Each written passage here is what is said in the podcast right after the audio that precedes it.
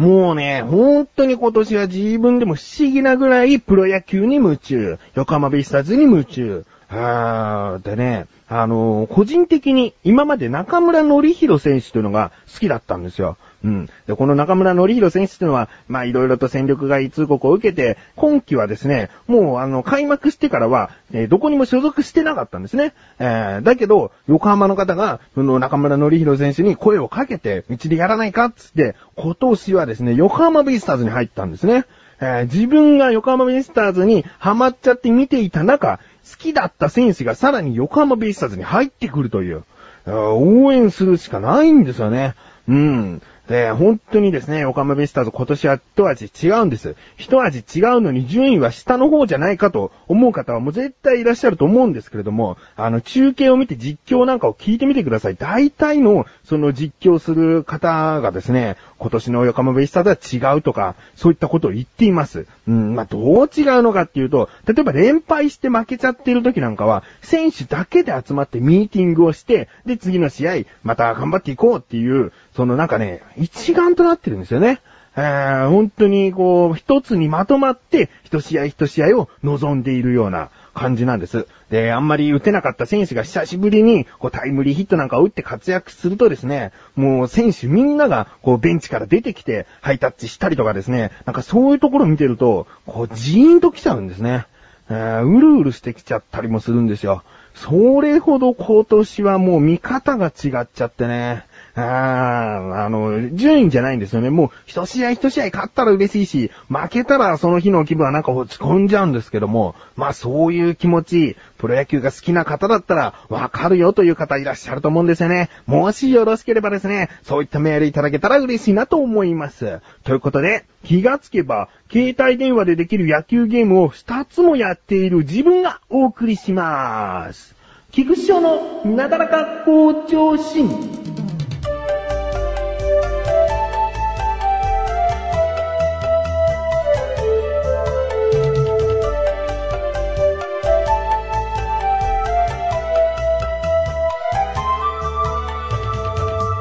まあね、あんまり喋りすぎると本当にプロ野球だけの話になってしまうかもしれないんで、えーちょっとね、あの話は自分の息子、文蔵の話をしたいと思います。文蔵というのは、このなだらか向上心で喋るときに使う名前なんですけれども、うちの文蔵、スマートフォンの使い手でして、まあ、いろいろなゲーム、えー、まあ、それは神さんがダウンロードするゲームなんですけれども、まあ、いろいろなゲームをですね、えー、やっていたりとか、動画を見たりとかしてるんですね。で、今回その動画を見ていて、あ、こんなものもあるのっていう、その、文像セレクションみたいな話をしたなと思うんですけれども、まあね、基本的に大体何の動画を見ているか、えー一番多いのはですね、お菓子の動画ですかね。お菓子の動画ってなんだろうってことなんですけれども、そのまんまです。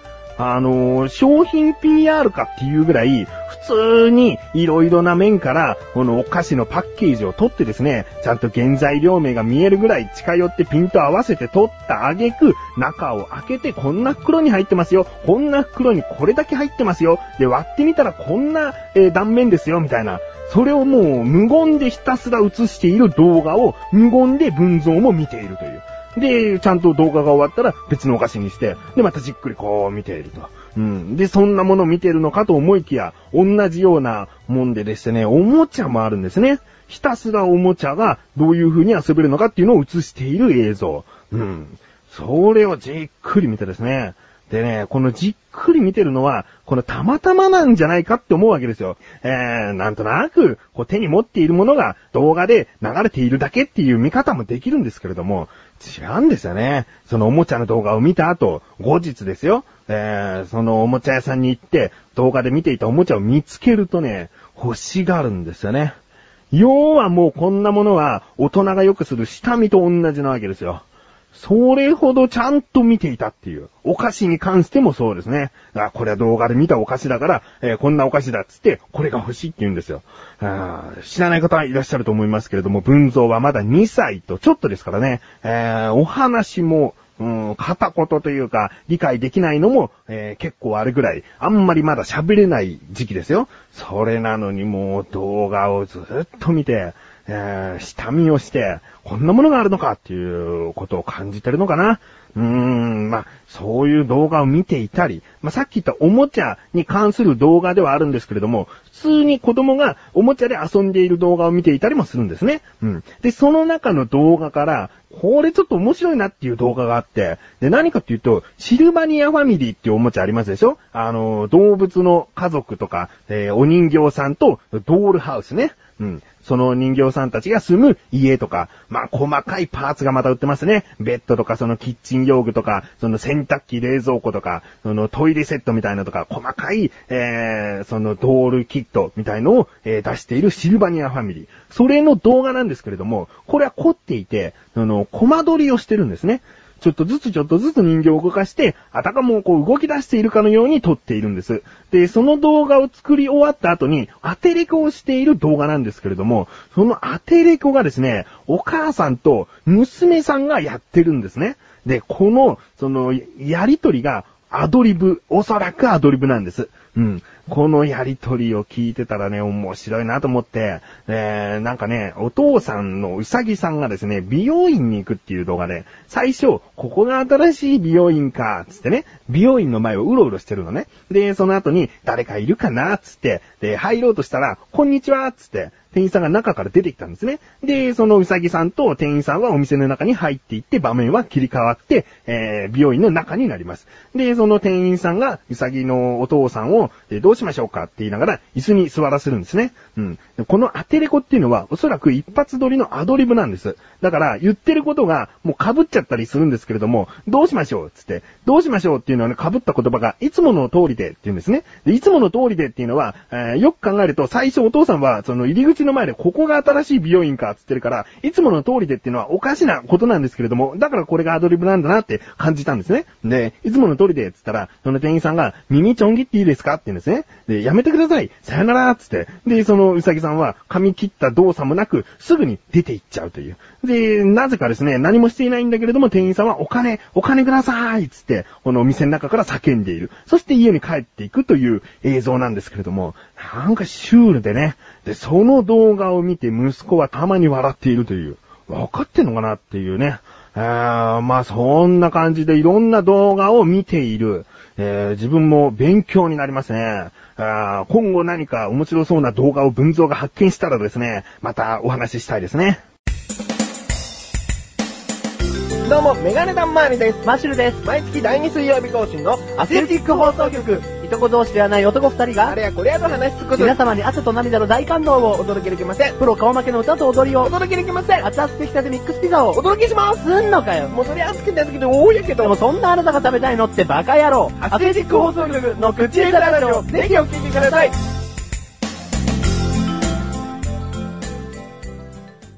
さあ、コーナーに参りましょう。自力80%。このコーナーでは日常にある様々な疑問や質問に対して自分で調べ自分で解決していくコーナーでもあり、リスナーの方からのご相談やお悩み解決していくというコーナーです。今回もメールが届いております。ありがとうございます。本当にね、毎週毎週メールがありますって言えることがどんなに幸せなことかっていうことを日々感じております。本当にありがとうございます。なだらかんネーム、とまくいさん。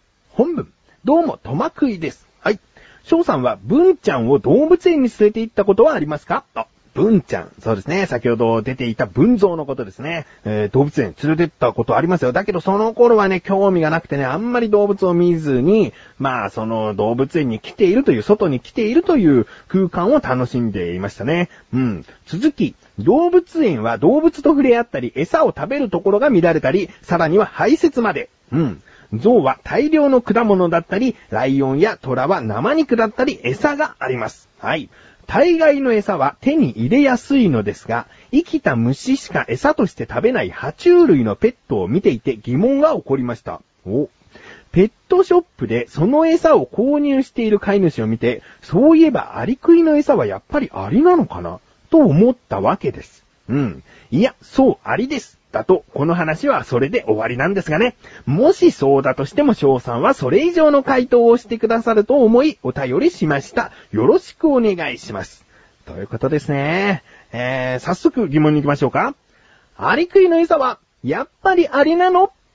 ですね。えー、調べてきました。ここからが答え。そうです。ありです。だともう本当に終わりですからね。えー、まあ、その話で終わらないそれ以上の回答をするという期待は、本当に嬉しいんですけれども、まあ、調べていてですね、ああ、よかったという答えになりました。それでは行きましょう。ここからが答え。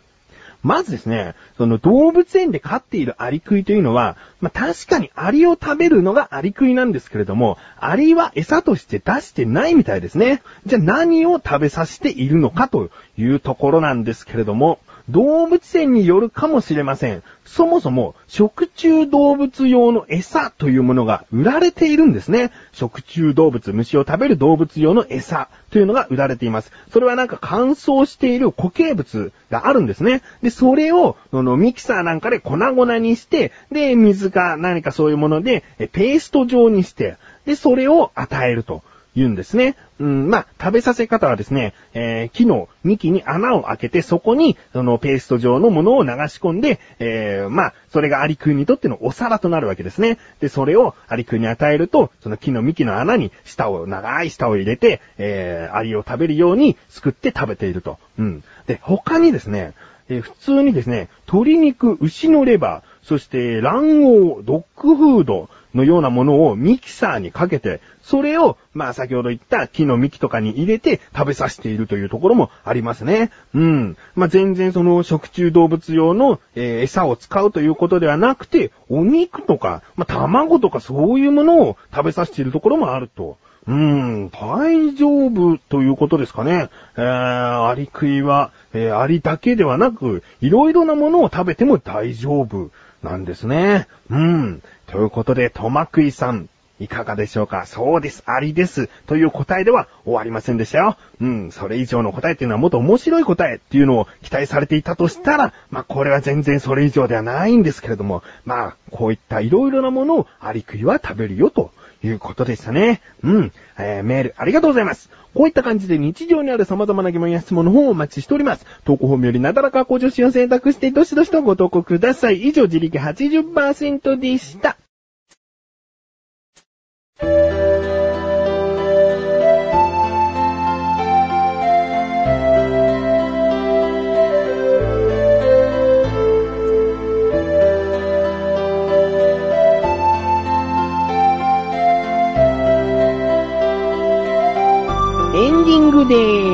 してすぐお知らせでーす。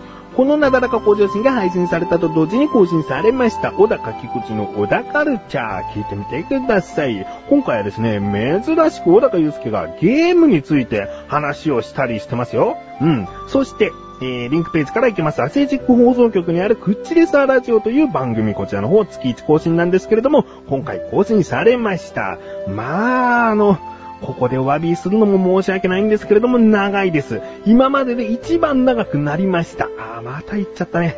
あー、今までで一番長くなりましたって何回言うんだと。あー、今後また言っていくのかと、なんか不安になっちゃうんですけれども、おそらくまあ、これ以上は長くならないんじゃないかなというところにしておきたいです。うん。まあ、これだけ長く喋っていて、どういう話をしていたか、うーん、一つ取り上げるとですね、マシュルがですね、好きな動物は何ですかというのをリスナーさんに問いかけてメールをいただいた回なんですね。うん、なので、まあ、アリクイというのはですね、出なかったんですけれども、いろいろと動物の話をしたりもしてますので、気になるという方は聞いてみてください。そしてですね、先ほど言いました小田カルチャー、そしてクッチレサーラジオでは、オフ会のお知らせがあります。うん。まあ、このなだらか向上心でもいずれじっくりとですね、オフ会についてお話ししたいなと思っておりますけれども、今年の夏、やります。日付は8月の20日土曜日となっております。場所は、東京都にある新橋という駅ですね。えー、こちらの方と考えております。まだ2ヶ月以上後のことですので、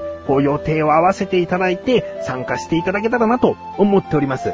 もうですね、全然参加できるよっていう方はですね、懸命に、オフ会参加希望とか、わかりやすい、え懸命にしていただいて、えメールをいただきたいなと思っております。